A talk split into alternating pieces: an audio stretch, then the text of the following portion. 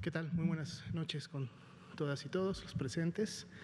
Muy buenas noches también con todas las personas que sintonizan esta conferencia eh, vespertina. Estamos con cuatro minutos aquí en la Ciudad de México, específicamente en Palacio Nacional. Vamos a dar inicio a, los, a la presentación de esta noche. El día de hoy tendremos la actualización precisamente de las estadísticas a nivel nacional, así también como el avance de la vacunación. En unos minutitos de seguro se estará sumando a esta conferencia el subsecretario de Prevención y Promoción de la Salud, doctor Hugo López Gatel. Venimos eh, saliendo precisamente de una reunión intersectorial con el señor presidente. Vamos entonces a iniciar con nuestras estadísticas. Bien, aquí tenemos la actualización de las dos eh, curvas epidémicas que presentamos normalmente durante eh, todas las noches.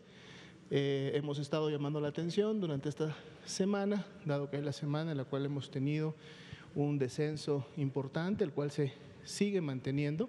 Si bien es cierto, el día de hoy el descenso se reduce un punto porcentual para efectos de la caída en la curva, pues entre las semanas 3 y 4 todavía se mantienen un 29%, lo cual es un porcentaje de disminución que sigue siendo todavía por mucho el mayor que hemos tenido durante toda la epidemia en México. Y son con el mismo, eh, obviamente ya tres semanas, hoy estamos jueves, solamente faltan dos días, viernes y sábado prácticamente para que este porcentaje o esta tendencia pudiera modificarse de seguro ligeramente y estaríamos ya eh, prontos a presentar obviamente la siguiente semana y ver si este descenso eh, todavía se mantiene.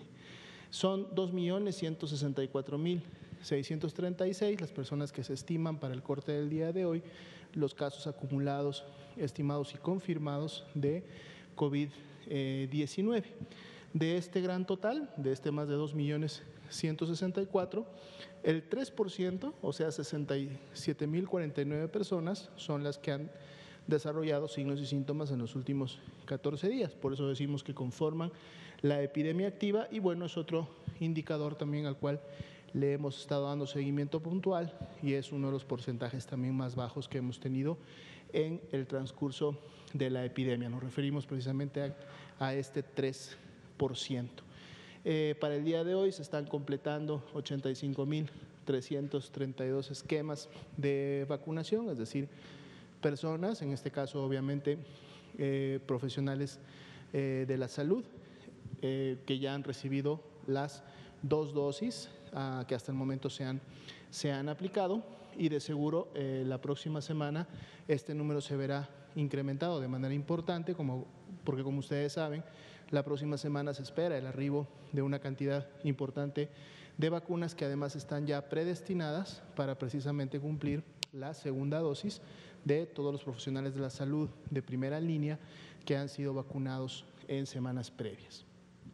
También tenemos un millón 528.304 son las personas, se estima ya se han recuperado de la enfermedad como sabemos, felizmente la gran mayoría de las personas, hasta un 80% de ellas, desarrollan COVID eh, leve, por lo tanto no necesitan ni siquiera eh, hospitalización, tienen una recuperación, en el domicilio y terminan controlando y curándose de la enfermedad.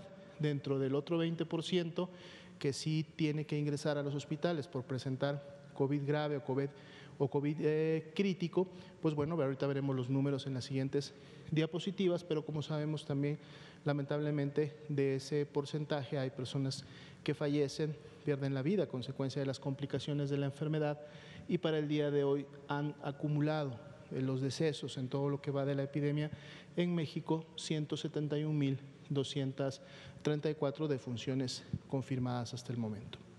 Veamos la siguiente diapositiva vamos a apreciar precisamente el comportamiento de la ocupación. En congruencia con la eh, imagen anterior, continúa la disminución. Tenemos nuevamente el descenso de un punto porcentual, 46% la ocupación en toda la República y como podemos ver en la gráfica, día con día, es una gráfica diaria, no por semana epidemiológica, sino por, por día, vemos cómo continúa disminuyendo esta ocupación. Vamos a ver en la siguiente diapositiva, donde enfocamos precisamente a las camas eh, generales, cómo continúa disminuyendo. Para el día de hoy, para efecto de la ocupación nacional de camas generales, que son para eh, los pacientes más graves, ahora tenemos un descenso de dos puntos eh, porcentuales, estamos en 46 y entonces cuando vemos precisamente los rangos que hemos estado manejando durante este año para agrupar a las entidades en esta ocupación. Son dos eh, solamente las entidades ahora que tienen más del 70% de ocupación de camas generales, Ciudad de México y el Estado de México, y vemos cómo el Estado de México se empieza prácticamente a acercar en este rubro a ese nivel de seguridad del 70%. En el caso del siguiente rango, que está entre 69 y 50, tenemos a Morelos que disminuyó precisamente del rango anterior, pero también tenemos a Querétaro ingresando con apenas el 50% a este rango y por lo tanto seis entidades, las demás han mantenido esos niveles. Y en el caso de las entidades con menos del 50%, ingresa ya a este grupo el estado de Nuevo León, que ya disminuye su ocupación de camas generales por debajo del 50% y son en total estas 24 entidades federativas precisamente las que tienen estas características, es decir, tienen más de la mitad de sus camas disponibles. Y son precisamente 18.360 las camas disponibles que estarían a nivel nacional y que por lo tanto nos dan este 46% de la ocupación. Veamos la siguiente diapositiva.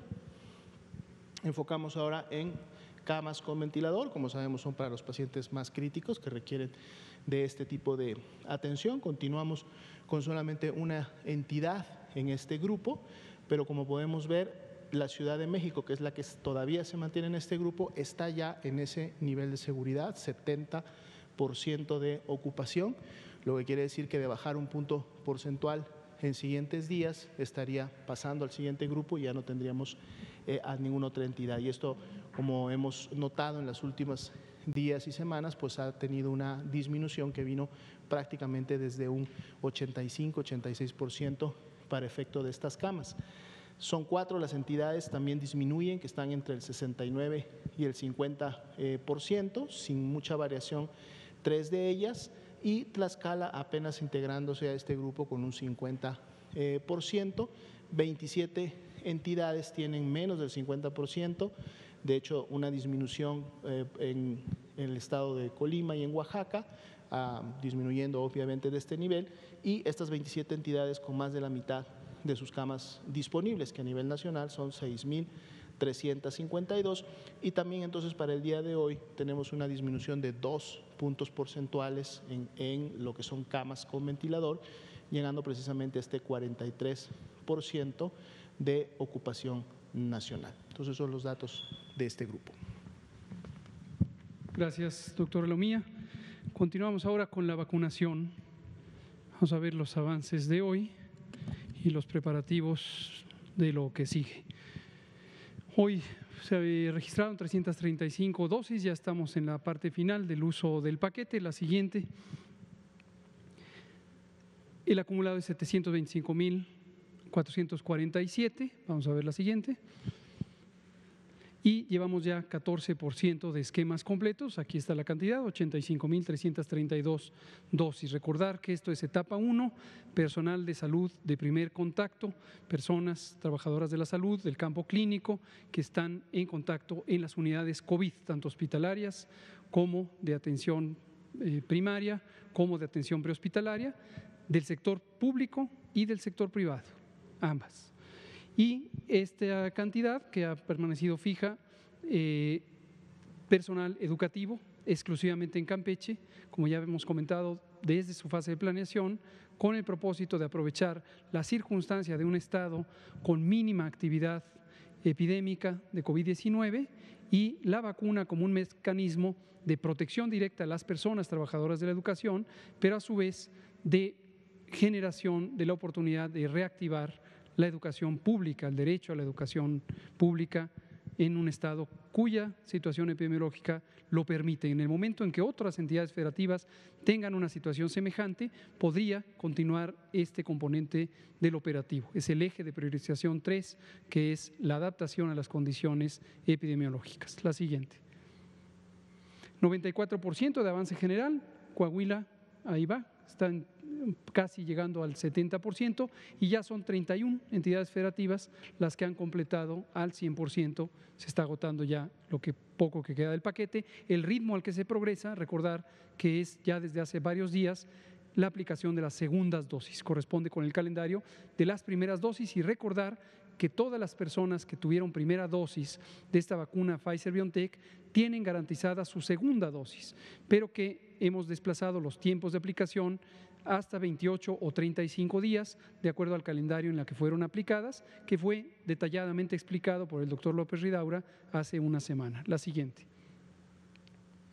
Y el paquete a 78% de uso, próximo estará en llegar, ahorita lo comentamos, otros paquetes de vacunas. La siguiente y última de esta serie, muy estables los eventos supuestamente asociados a vacunación e inmunización, 0.9%, ha habido una variación mínima de 0.7 a 0.9% a lo largo de todas estas más de 770 mil dosis, suman 6.407. Recordar que este número seguirá siempre aumentando porque es la suma de los eventos que han ocurrido.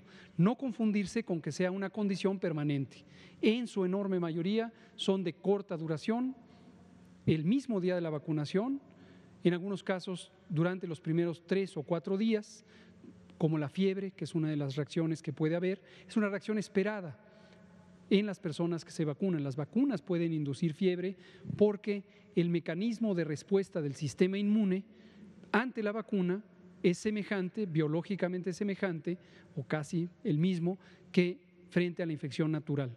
No quiere decir, por supuesto, que la vacuna cause infección, Nadie debe pensar esto, sería un error por completo, pero induce una respuesta del sistema inmune. Entonces, la fiebre es común en las personas que se vacunan, por supuesto, dolor en el sitio de infección, hay personas que se marean, hay personas que les da náusea, y estos son eventos de corta duración.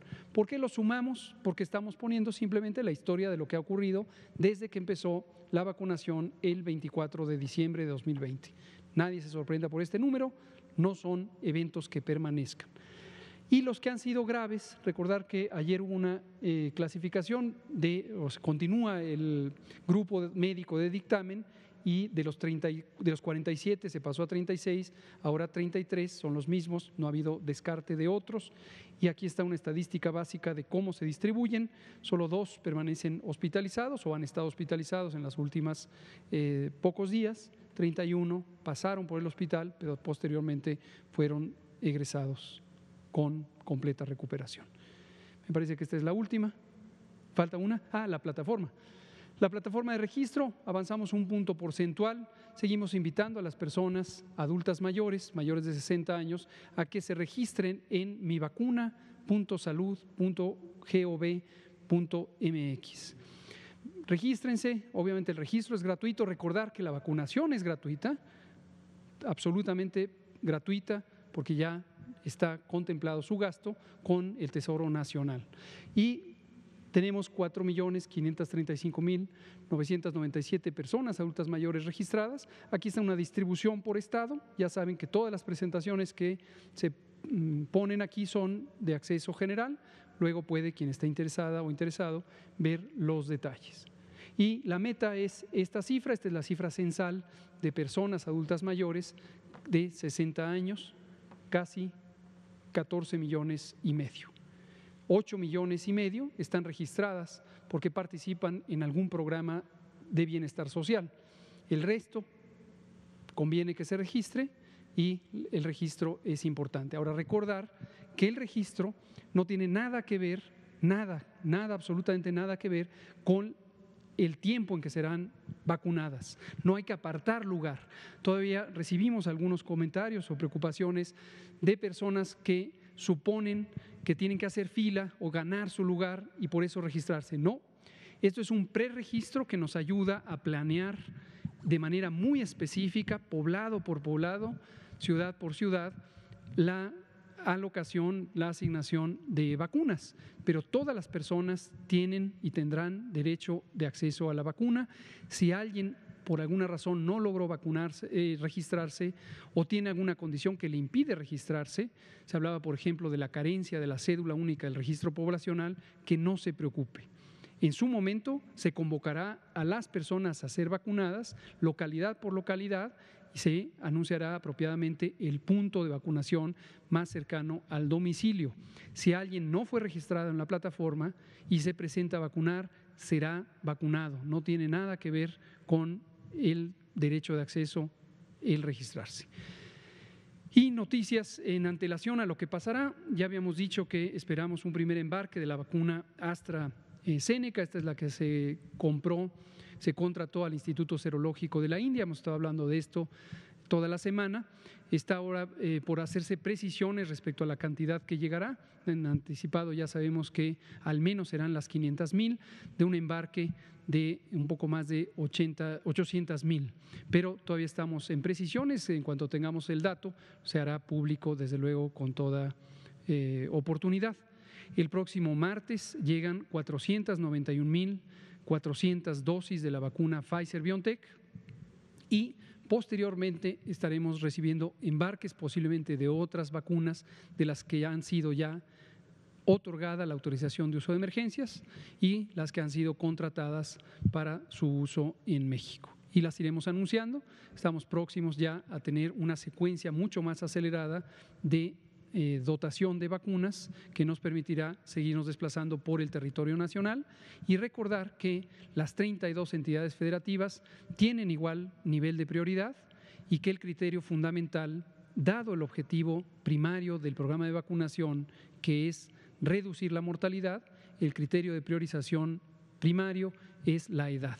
Se empezará por personas adultas mayores, el punto de corte es 60 y más, y se estarán convocando todas ellas, poblado por poblado, municipio por municipio, para ser vacunadas. Vamos a pasar a la sección de preguntas y respuestas. Por favor, adelante. Muchas gracias. Gracias, buenas noches. Doctor Karina Aguilar, reportera del periódico 24 Horas. Preguntarle en torno a las vacunas, eh, ¿cuántas eh, de estas que van a llegar, cuántas son para completar los esquemas de segundas dosis del personal de salud? cuántas serán utilizadas para terminar de vacunar al sector salud y si ya con estas se podría empezar a vacunar a los adultos mayores. Esta sería la primera, por favor. Con mucho gusto. Del paquete que recibiremos el próximo martes 16 de febrero, todas van a ser usadas para las segundas dosis. Del paquete que recibiremos el 23 de febrero, eh, aproximadamente un tercio será para segundas dosis y dos tercios serán para primera dosis. Ahí ya vamos a poder arrancar a la fase 2 o etapa 2 en personas adultas mayores y extender a algunas personas que forman parte del personal de salud. Recordar que el objetivo primario en, la priorización eh, inicial es personal de salud de primer, primera línea. Ha habido, desde luego, un clamor que me parece completamente entendible y legítimo por parte de personal de salud, por ejemplo, de práctica independiente. nuestras compañeras y compañeros médicos que tienen un consultorio privado no están afiliados a una institución o no trabajan en una unidad COVID en el sector privado. Son, desde luego, una gran cantidad y lo que dicen es, yo veo personas enfermas y algunas de ellas tienen COVID, ciertamente. Y lo que hemos identificado es que cuando entramos ya a la vacunación por la priorización de la edad, el criterio primario, eh, varias de estas personas de profesión eh, médica también serán incluidas. Es decir, que, por ejemplo, em, a nosotros nos llegó una queja en el periódico de que personal de salud de primera línea de COVID en Isla Mujeres, en Cancún, no fueron vacunados, que se les programó y ya no, ya no llegaron las vacunas, ya no hubo pero no se les ha vuelto a dar otra fecha para programar. Todavía, todavía en el paquete que llegará serán incluidas. Ok, por otro lado, doctor, preguntarle, ¿podrían ampliar la causa de muerte para el apoyo funerario a neumonía típica, sobre todo por esta confusión que hubo al inicio de la pandemia, de que unos ponían neumonía típica, no ponían COVID en el certificado de defunción? Y hay muchísimos, alrededor de 7 mil solicitudes que, están, que se quedaron fuera de recibir el apoyo funerario del DIF nacional bueno, del gobierno federal a través del DIF nacional, justamente porque no está esta causa de muerte cuando la atención sí fue por COVID. Entonces, no sé si se podría ampliar en el decreto o en, esta, en el acuerdo que se hizo esta causa de muerte. Y también eh, empiezan, este apoyo funerario empieza a partir del día 18 de marzo. Sin embargo, en los datos abiertos que tiene el gobierno federal en la página, hay cuatro personas que fallecieron entre el 3 y el 17 de marzo. ¿Por qué estas cuatro personas no van a tener acceso a este apoyo, doctor? Si son tan poquitas, podemos revisar los casos específicos. Sin sobre la primera pregunta. Sobre la primera pregunta, eh, la guía que tenemos eh, para orientar el apoyo es precisamente el certificado y en su momento el acta de defunción, que es el documento oficial. Eh, los lineamientos para el llenado correcto del certificado de función fueron emitidos para considerar la causa COVID y el código de la clasificación internacional de enfermedades desde marzo del año pasado. Entonces, este código, esta codificación debe eh, haberse seguido. Desde luego es posible que haya errores de codificación, pero el documento legal que tenemos es el, acta de nacimiento, perdón, de defunción. El acta es el documento legal con el que se registra las no hay manera De ampliar la causa. No, no de momento.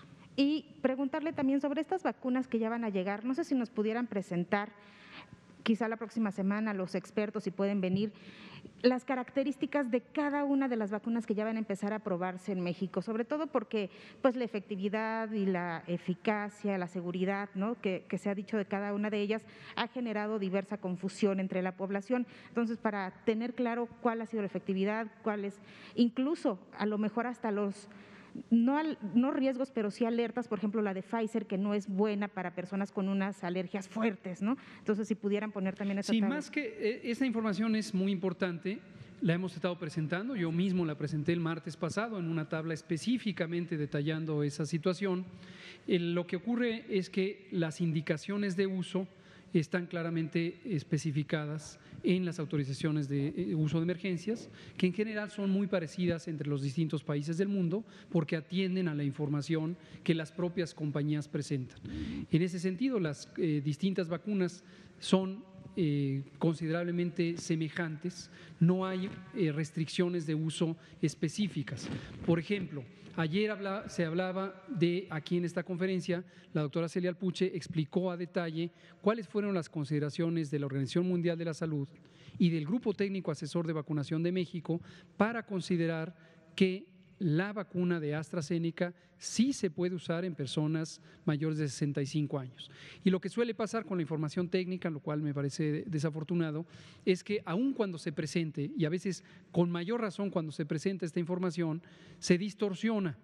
Y entonces ha habido mucha confusión, no porque la información técnica no sea clara, sino porque por distintas razones, algunas incluso los dicen los expertos en diplomacia, por geopolítica, distintas posturas en el mundo de repente se orientan hacia preferir o, no preferir ciertas vacunas, cuando eso no tiene una relación con sus características técnicas. Ahora, esta no es una vacuna que se puede ir a comprar a la farmacia, de modo que la persona usuaria, eh, la información no tiene que considerarla por sí misma o un proveedor de salud independiente, un médico, médica por sí misma, no tiene que leer las instrucciones, porque estas están consideradas en la propia lineamiento técnico del programa.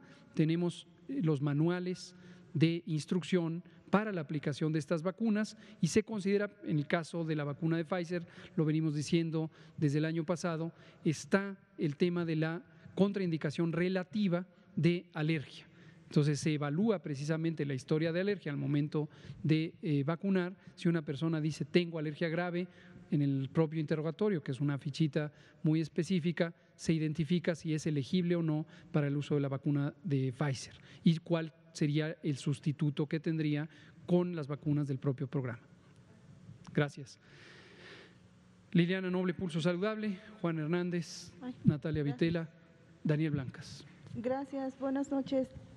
Liliana Noble de Pulso Saludable. Doctor, ayer eh, le quería preguntar, pude ver la sesión conjunta de la Academia Nacional de Medicina y la Secretaría de Salud ya no alcancé a ver, creo que eh, por lo que entendí hubo una sesión de preguntas muy rápidas, ya no porque me tuve que venir hacia acá, pero hoy veía muchas notas en donde, eh, no lo digo yo, textual lo dicen dos médicos en particular que usted al parecer miente al mencionar que cuando le preguntaban sobre la vacunación que ya se le aplicó a los médicos del hospital ABC, al parecer eh, usted eh, mencionó que sí y resulta que estos médicos en, varios, en varias notas que hoy se publicaron hacen referencia que no, que en realidad no se han eh, vacunado a estos eh, servidores de la salud.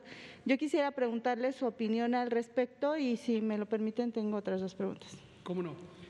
Opinión respecto a lo que alguien dice, pues adelante. Cada quien, como hemos dicho siempre, es responsable de lo que dice. Quien tiene evidencia en la mano y la puede presentar, pues estará muy tranquilo de lo que dice. Quien no la tiene, pues que se haga cargo de ello. Respeto completamente la opinión, no me ofendo si alguien me dice cosas semejantes, me han dicho ya eh, demasiadas cosas y no me ofendo en absoluto. El caso del que usted habla es en esta sesión que suele ocurrir al inicio del periodo ordinario de las sesiones de la Academia Nacional de Medicina, que se hace conjuntamente con la Secretaría de Salud.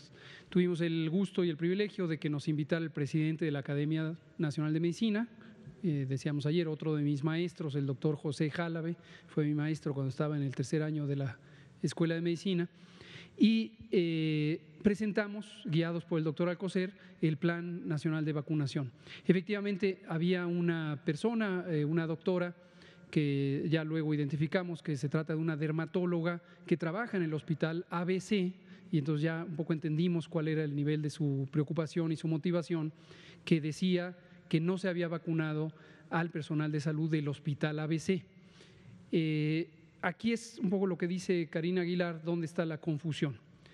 El plan de vacunación en México y en muchos países está orientado en el punto inicial de la priorización a personal de salud COVID, personal que está en las unidades COVID. En el caso de los hospitales privados, como ya habíamos también comentado varias veces, pedimos a los propios hospitales privados que a través de las asociaciones de hospitales privados, que son tres las principales, nos proporcionaran el censo, el censo en el que identificaban considerando los mismos criterios que para el sector público, quiénes son personas que están en unidad COVID y quienes no están en unidad COVID. En el caso del Hospital ABC, nos eh, mandaron una lista de un poco más de 390 personas eh, que fueron vacunadas. Entonces, en el Hospital ABC ya se vacunaron. De hecho, fue el primer hospital cuando abrimos la vacunación al sector eh, privado.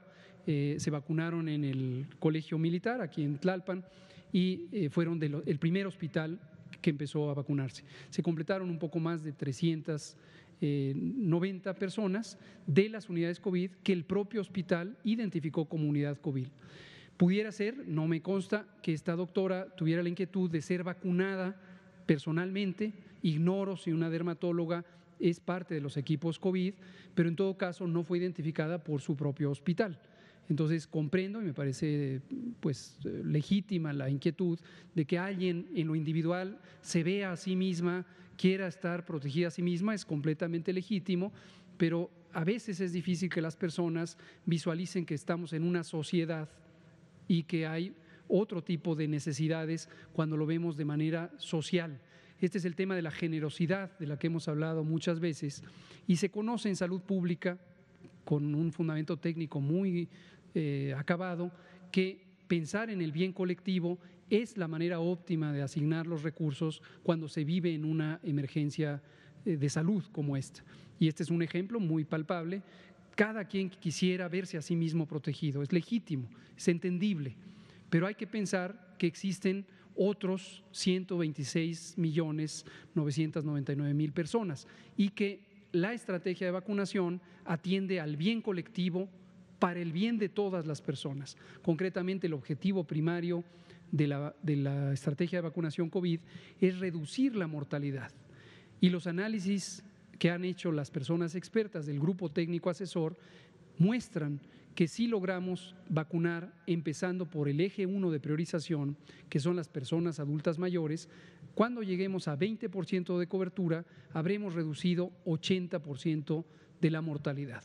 Entonces, esta es la situación y es importante. A veces hay personas que atacan al verse, al sentirse desprotegidas o les falta información. Insisto, es respetable, hay que respetar la opinión de las personas y simplemente pues buscar más información y que todos y todas estemos más atentos a nuestra realidad social, no solo a la individual.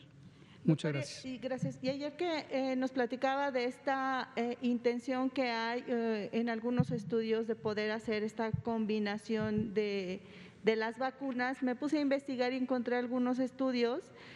Uno de ellos es justamente de AstraZeneca y Sputnik, que ya aprendí que no es ni 5 ni B, es B de Victoria, así le, le denominan ellos. Exacto. Y eh, veía en el estudio que lo que se intenta hacer es unir estas dos, no en una sola molécula o en un solo vial, sino tomar eh, un vector de uno y un vector de otro, porque esto al final lo que eh, intenta comprobar el estudio es que la eficacia pudiera ser extraordinariamente amplia y no reducidas sin que lo sean en lo individual cada una de ellas. Es justamente eso de lo que ayer nos hablaba para que no exista algún tipo de confusión. Sí, justamente. Cuando se habla de combinar vacunas, no se habla de mezclar el producto biológico. Se trata de, en una secuencia de dos dosis, que es el caso de la mayoría de las vacunas, poder tener una combinación en la que se complementa el estímulo a la respuesta inmune el estímulo antigénico. Cada vacuna de las que existen hasta el momento tiene una molécula, una sustancia diferente, incluso de las que tienen la misma tecnología. Por ejemplo, Pfizer, Moderna y Novavax tienen tecnología de RNA mensajero, de ARN mensajero. Pero los estímulos antigénicos, la, la molécula que finalmente producen, es ligeramente diferente. Entonces, la idea de combinar se trata de que se pudieran hacer distintas secuencias. Vamos a poner un ejemplo hipotético, la de Pfizer seguida de la de Astra, o la de Astra seguida de la de Sputnik, o la de Sputnik seguida de la Sinovac, etcétera. Esto en parte, sobre todo en las vacunas que tienen vectores de adenovirus, tiene que ver con lo que Karina Aguilar de 24 horas comentaba la semana pasada. En lugares donde pudiera haber una alta prevalencia de infecciones por adenovirus, puede ser que las personas tengan ya anticuerpos contra esos adenovirus.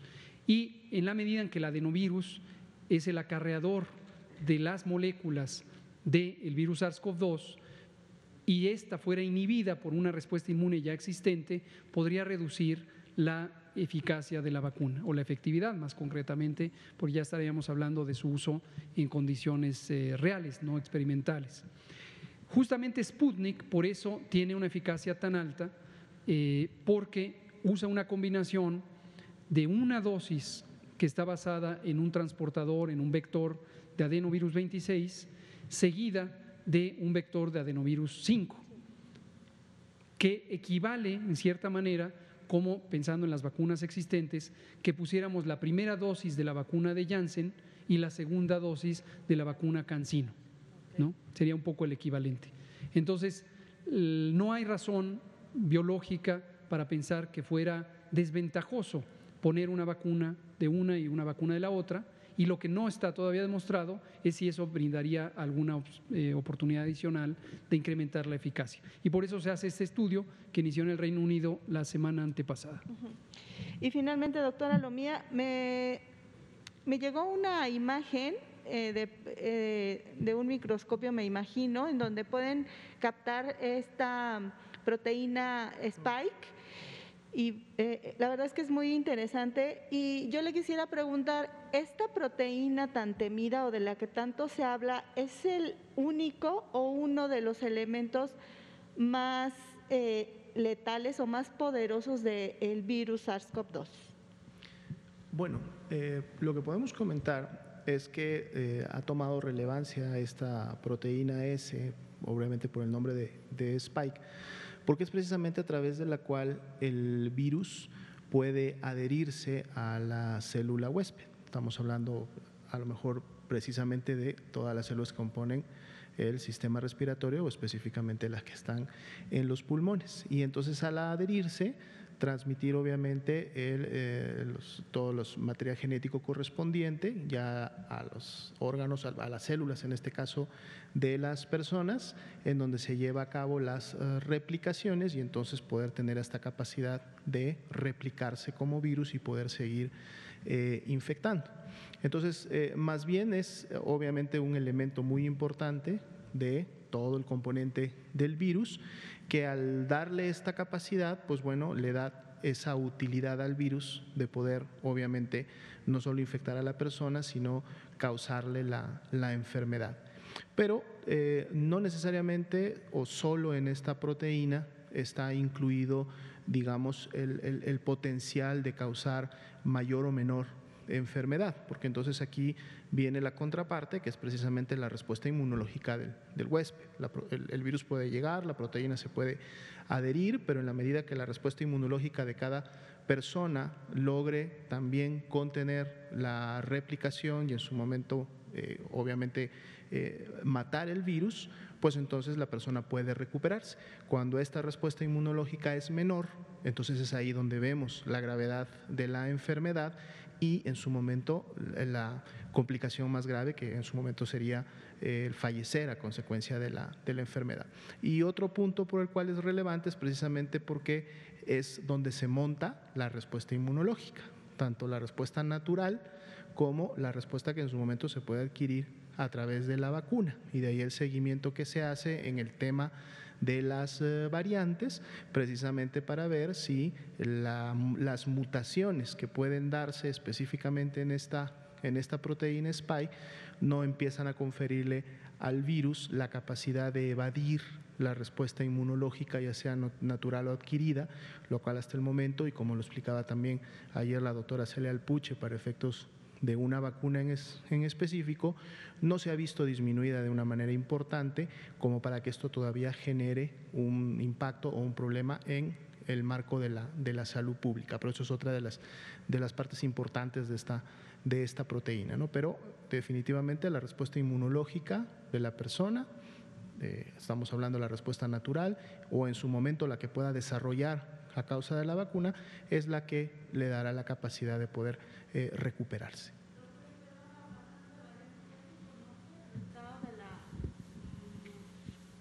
Todavía mal llamada la variante mexicana, eh, la que encontraron en, en, Guadalajara, ¿ya se sabe el resultado? Se están realizando todavía estudios. Recordemos que el poder decir una variante mexicana no solamente eh, no es posible en relación a un número limitado de, muestras o de muestras que hayan salido positivo a estos, a estos cambios.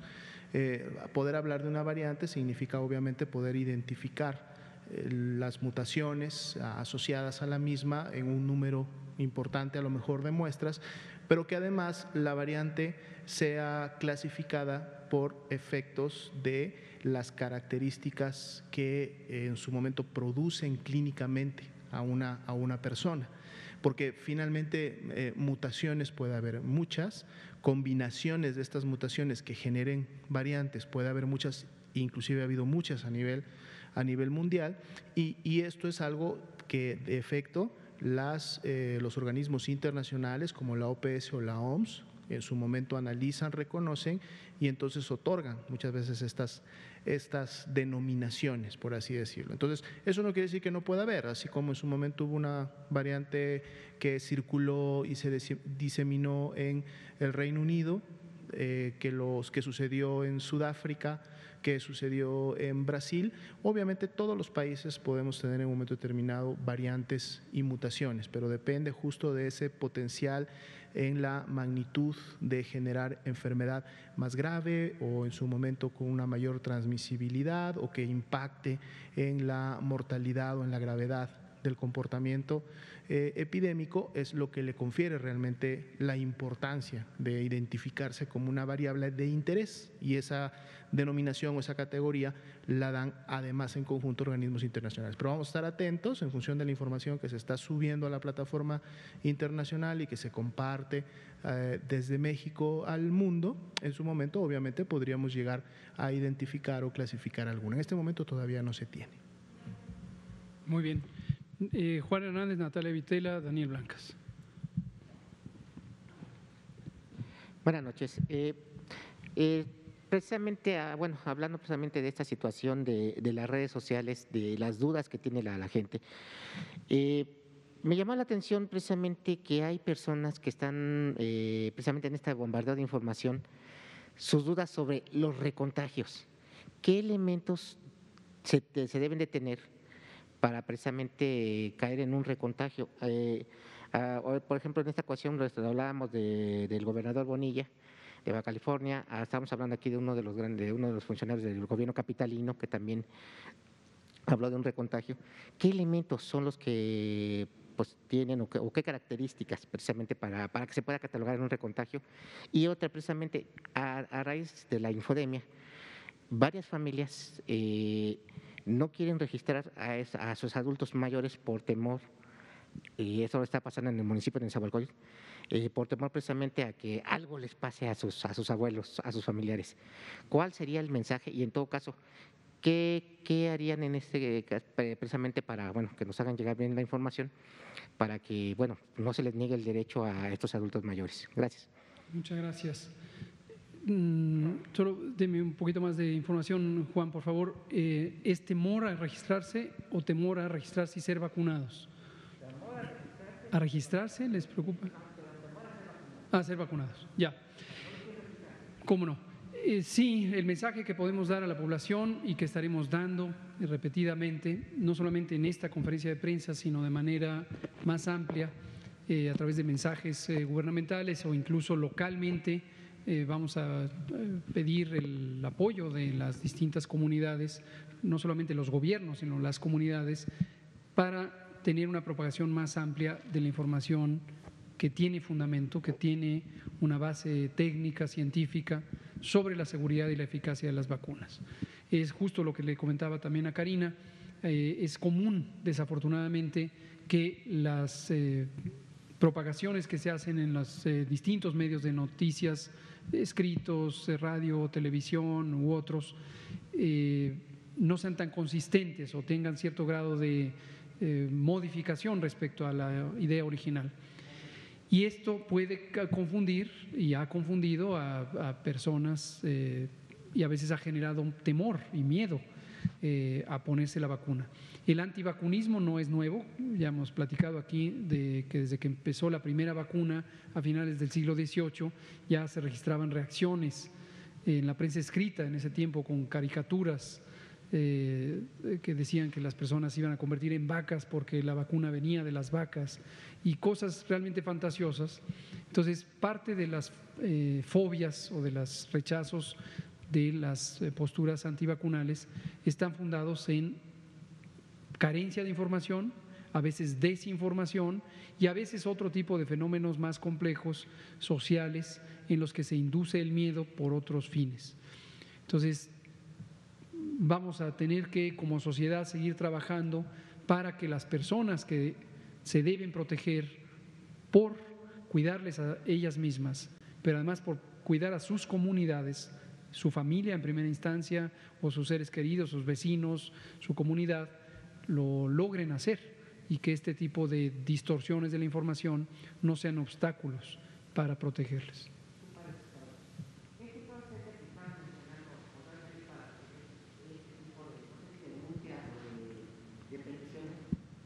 Eventualmente sí, eventualmente sí puede ayudar a amplificar la información y a canalizar si existiera alguna inquietud en particular. Sí, muchas gracias. Sobre recontagios, eh, todavía sigue eh, siendo un fenómeno relativamente limitado. En el mundo ha habido más de 20 millones ya de personas eh, afectadas por el COVID-19, según las estimaciones de la suma de los eventos que han sido registrados en los países y los informes sobre recontagios son todavía pequeños. Entonces, no se conoce científicamente hablando la magnitud o la frecuencia de los recontagios, menos aún se conoce cuáles son las condiciones específicas que podrían llevar a un recontagio.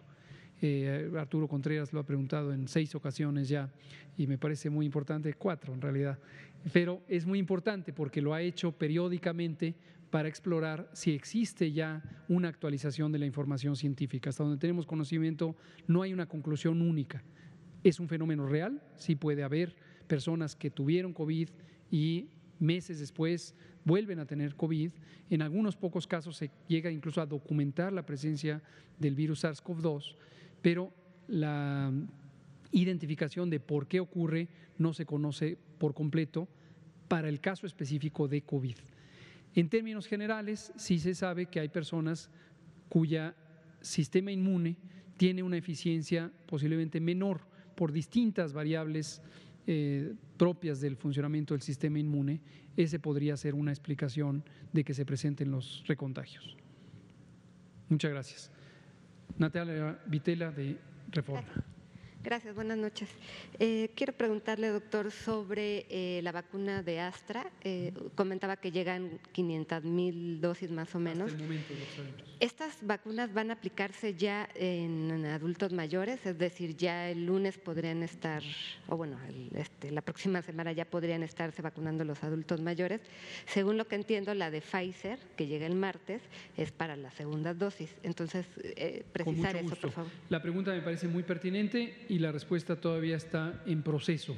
Eh, hace unos minutos, desde las 5 de la tarde, tuvimos la reunión eh, periódica, ahora la hemos tenido dos veces a la semana, con el propio presidente y todo el gabinete que participamos en el operativo COVID, y estamos justo comentando sobre distintos escenarios. Si llegaran las 500 mil dosis nada más, ¿cómo deberíamos aprovecharlas? Si llegaran más de las 500 mil el propio domingo, ¿cómo podríamos aprovecharlas? Si llegaran 500 mil el domingo y en pocos días después el resto, ¿cómo podríamos aprovecharlas? Y hasta el momento no hay una decisión tomada. Eh, estamos afinando los detalles para poder cubrir cualquiera de las circunstancias y hacerlo de la manera más oportuna. Eh, seguramente en los próximos pocos días, incluso podría ser durante el fin de semana, si tuviéramos información ya eh, completamente confiable sobre cuántas llegan, ya podríamos anunciar cuál de las rutas se seguiría. Y eh, bueno, de, tener esta información ya, eh, sería, si hay entiendo, eh, un mayor número de dosis sería ya para los adultos mayores. Podría ser, es uno de los escenarios. Y ya por último preguntarle sobre los cambios en COFEPRIS, si me puede confirmar, entiendo que llegó el doctor Sbarch como titular de la comisión. Hoy vi que circulaba esa noticia, como dije hace unos pocos días, no me acuerdo quién me lo preguntó, fue Liliana Noble, eh, empieza a haber eh, rumores y especulación. Por respeto a las personas y por responsabilidad institucional, solo me pronunciaré al respecto cuando tengamos ya un nombramiento de alguien que vaya a ser sustituido y haya sido eh, nombrado al reemplazo. De momento no, de momento es solo especulación.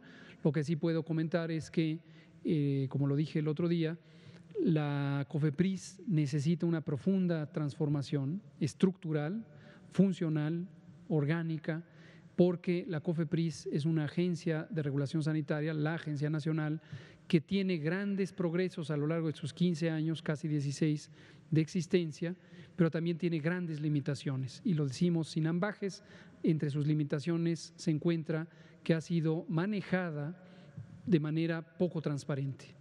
Y aquí quiero ser explícito, se lo he dicho a las personas trabajadoras de COFEPRIS, nuestra preocupación no son las personas de la base trabajadora. A lo largo de estos 15 eh, años de COFEPRIS ha sido mayormente sus gerentes, sus eh, directivos. Desde luego no todos o todas, pero sí hemos identificado prácticas poco saludables que pueden llevar a poco profesionalismo, poca transparencia y falta de equidad. Entonces, estos tres elementos son lo que aspiramos a cambiar, una agencia de regulación sanitaria más profesional, completamente transparente y que le dé piso parejo a todos los agentes regulados de todos los sectores que son regulados, la industria farmacéutica, la industria química, los servicios, los cosméticos, todo lo que pasa por COFEPRIS. Y hemos hecho para lograr eso algunas eh, decisiones. Hay, por ejemplo, un proyecto ya en avanzado eh, estado de digitalización de los trámites de COFEPRIS, que va acompañado de una transformación de los propios procesos. Los estamos simplificando para hacerlos mucho más expeditos y fáciles. Y otro, otra de las decisiones ha tenido que ver con el reemplazo de las personas que están en las comisiones. Cofebris tiene seis comisiones y hemos cambiado ya a tres personas titulares de las comisiones. Mencionamos el otro día a quienes ya están, la doctora América Orellana, la maestra Olga Piña y el doctor Gabriel Cortés, que han sido designados recientemente como comisionadas de autorización sanitaria, operación sanitaria y el último de fomento sanitario. Entonces, cuando haya un cambio, lo vamos a anunciar y seguramente con mucho gusto, porque la persona seleccionada habrá sido seleccionada para cumplir este encomienda. Muchas gracias. Finalmente, Daniel Blancas, son las 19.54. Sí, buenas noches, Hugo. Buenas noches, doctor. Eh, Daniel Blancas de Crónica, le comparto un ejercicio que hice eh, con brigadistas, un ejercicio de campo acompañándolos en su organización, eh, teniendo acceso a los registros que van eh, teniendo o van acumulando en su trabajo de campo. Y una, una vertiente tiene que ver con lo que ya mencionaba un compañero, pero otra eh, me pude dar cuenta que se están organizando de una manera distinta.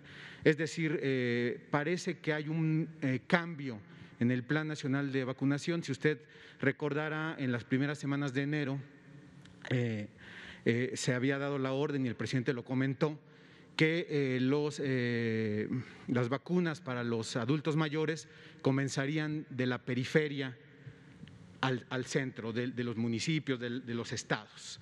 Eh, pero yo me pude dar cuenta en la organización de las brigadas que eh, esta orden cambió. Usted eh, me lo confirmará y en todo caso me ahondará sobre este asunto. Yo vi a las brigadas organizándose del centro a la periferia.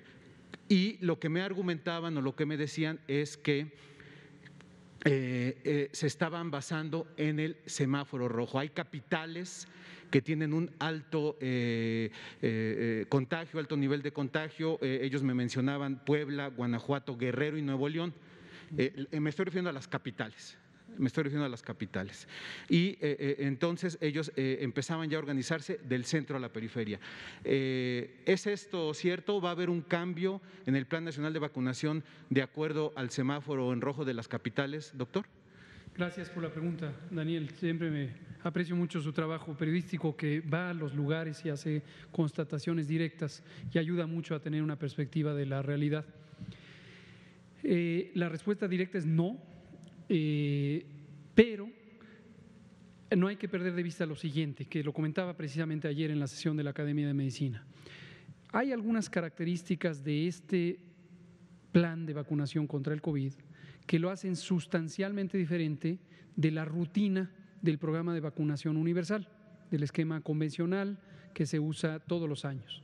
Aún si consideráramos que el plan, el programa de vacunación universal incluye eventos esporádicos, tres al año, que son las Jornadas Nacionales de Salud Pública, originalmente llamadas Semanas Nacionales de Vacunación. Pero aún esas que son operativos de campo, en donde se sale fuera de las unidades de salud y se va a sitios temporales, puestos temporales de vacunación, en plazas públicas, en escuelas, en mercados y eh, demás establecimientos.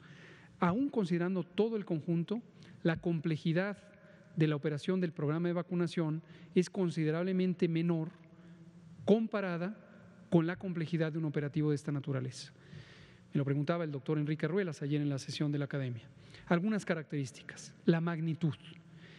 El momento de mayor intensidad de la vacunación en México en su historia, posiblemente ocurrió en 1989-1990, cuando hubo un brote de sarampión que afectó a 60 mil personas y murieron 6 mil, eh, mayormente niños y adolescentes. Y se encontró que había una deficiencia en la cobertura de vacunación, 1989-90 y se hizo una recuperación de coberturas, una puesta al día. Y entonces se vacunó masivamente y lo más que se llegó a vacunar fueron 10 millones de personas. Si comparamos 10 millones de personas en una zona geográfica relativamente limitada con 126 millones de personas, que es totalmente toda la población en todo el territorio nacional, queda muy claro que es un operativo mucho más complejo que la rutina. Una tercera situación es la velocidad a la que queremos que ocurra.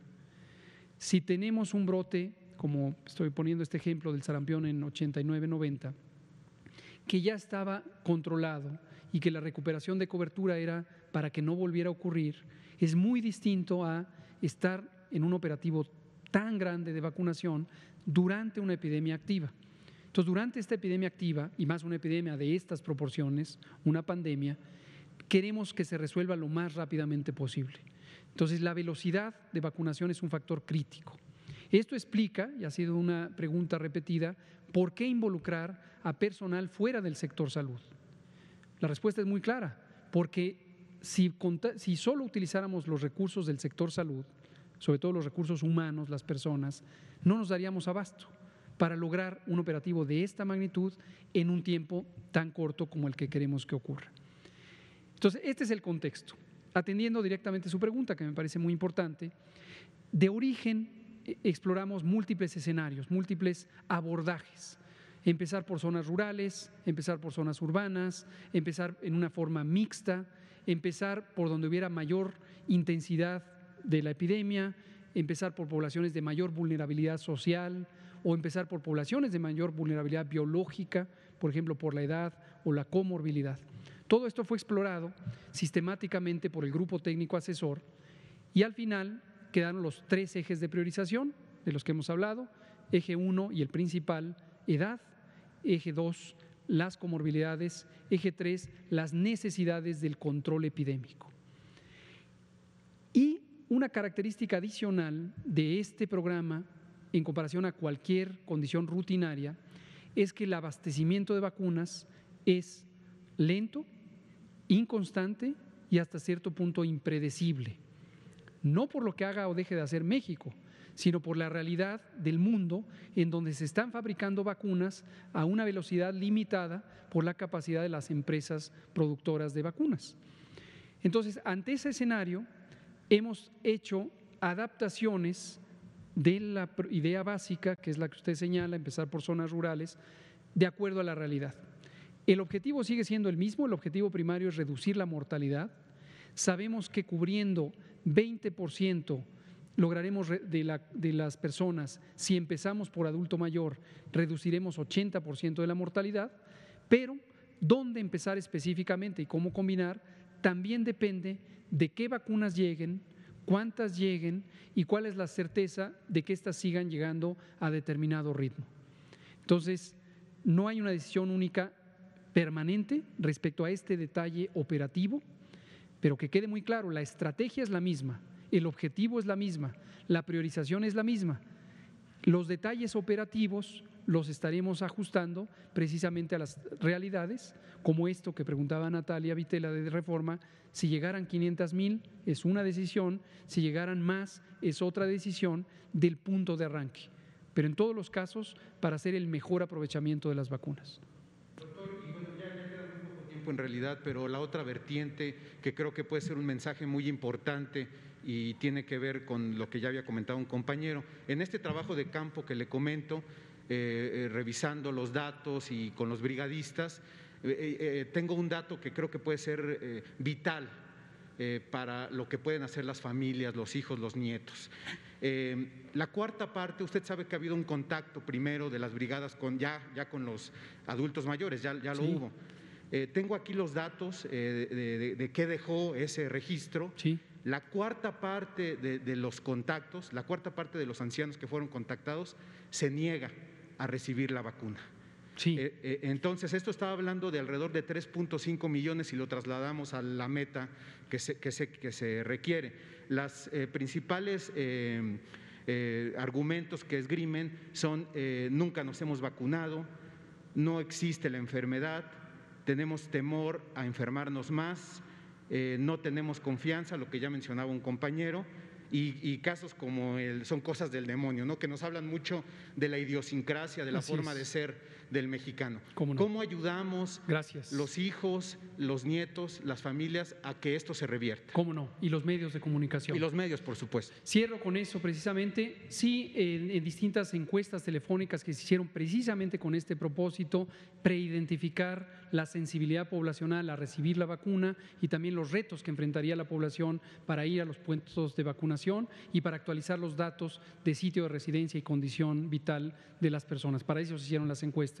Y tenemos entre un 22 a 25% de personas que de inicio no están entusiasmadas en quererse vacunar. Entonces cierro con un llamado en general a la población a que facilite información a sus eh, conocidas, conocidos, no solamente familiares, sino conocidos, que sea basada en información verídica, verificable, de preferencia de fuentes sólidas, científicas, técnicas, para ayudar a que exista entusiasmo por vacunarse.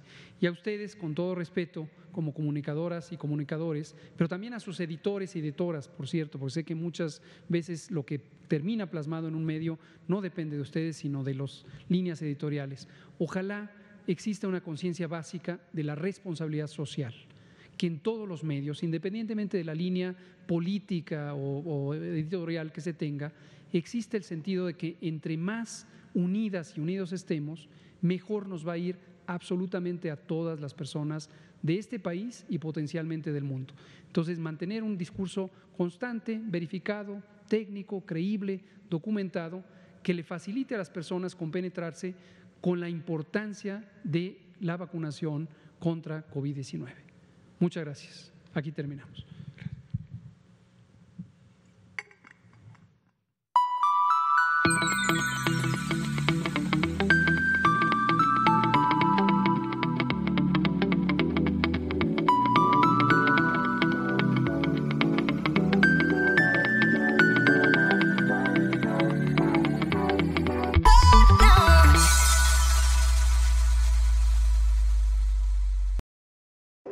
Gusta, dale like, suscríbete, ya, ya.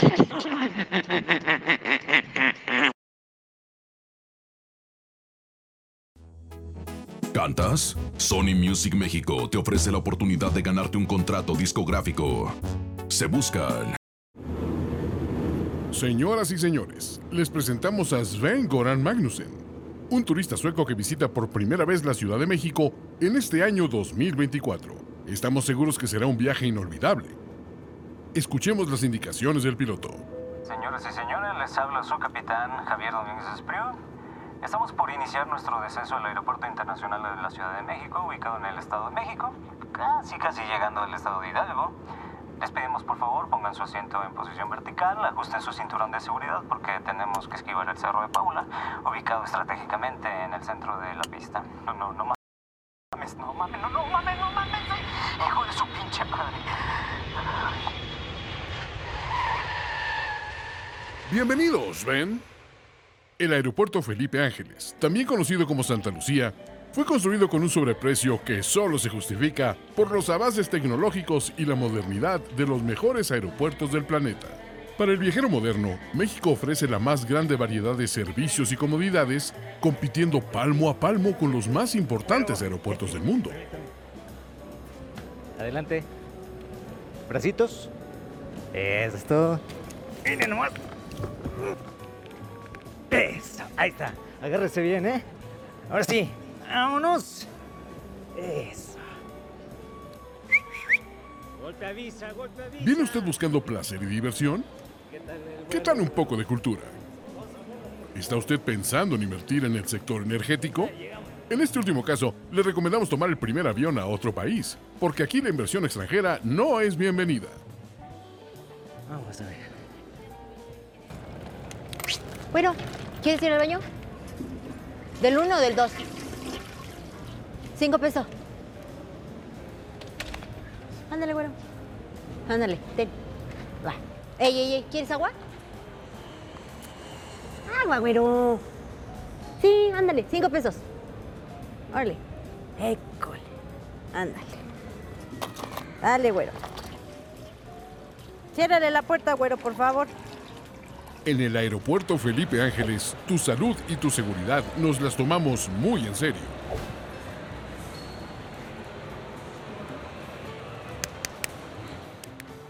No tiene pila, pero...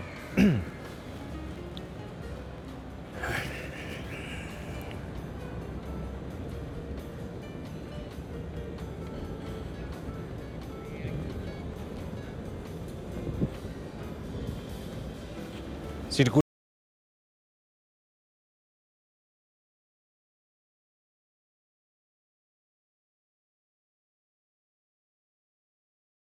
Circule.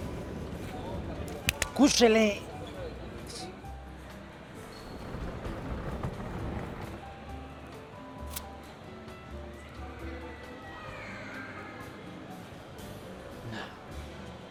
En materia migratoria, la eficacia es nuestra carta de presentación. Con Creana Premium, especialízate en content marketing y domina estrategias digitales.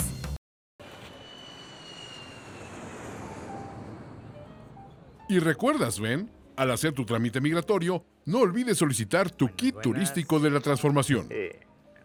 Permíteme su pasaporte. Eso. Ah, Muy bien. A ver, aquí está. Ah, no. Permítame, es que no salió muy bien. Pero. Ay, hijos. No, bueno, ahí se lo dejo así. ¿eh? Aquí tiene. Y mire usted. Aquí está su amelito. Para que se lo lleven sus hijitos. La cartilla moral para que se ande derechito por la vida. mm. Y el detente. Para que lo proteja de todas las enfermedades, inclusive del COVID. mm. Bueno, y de la inseguridad que... Pero ya sabemos que aquí no existe. ¿Qué le parece? Tenga. Bienvenido, pásele. Estás a punto de conocer la Ciudad de México. Pero no olvides tu maletas, Ben.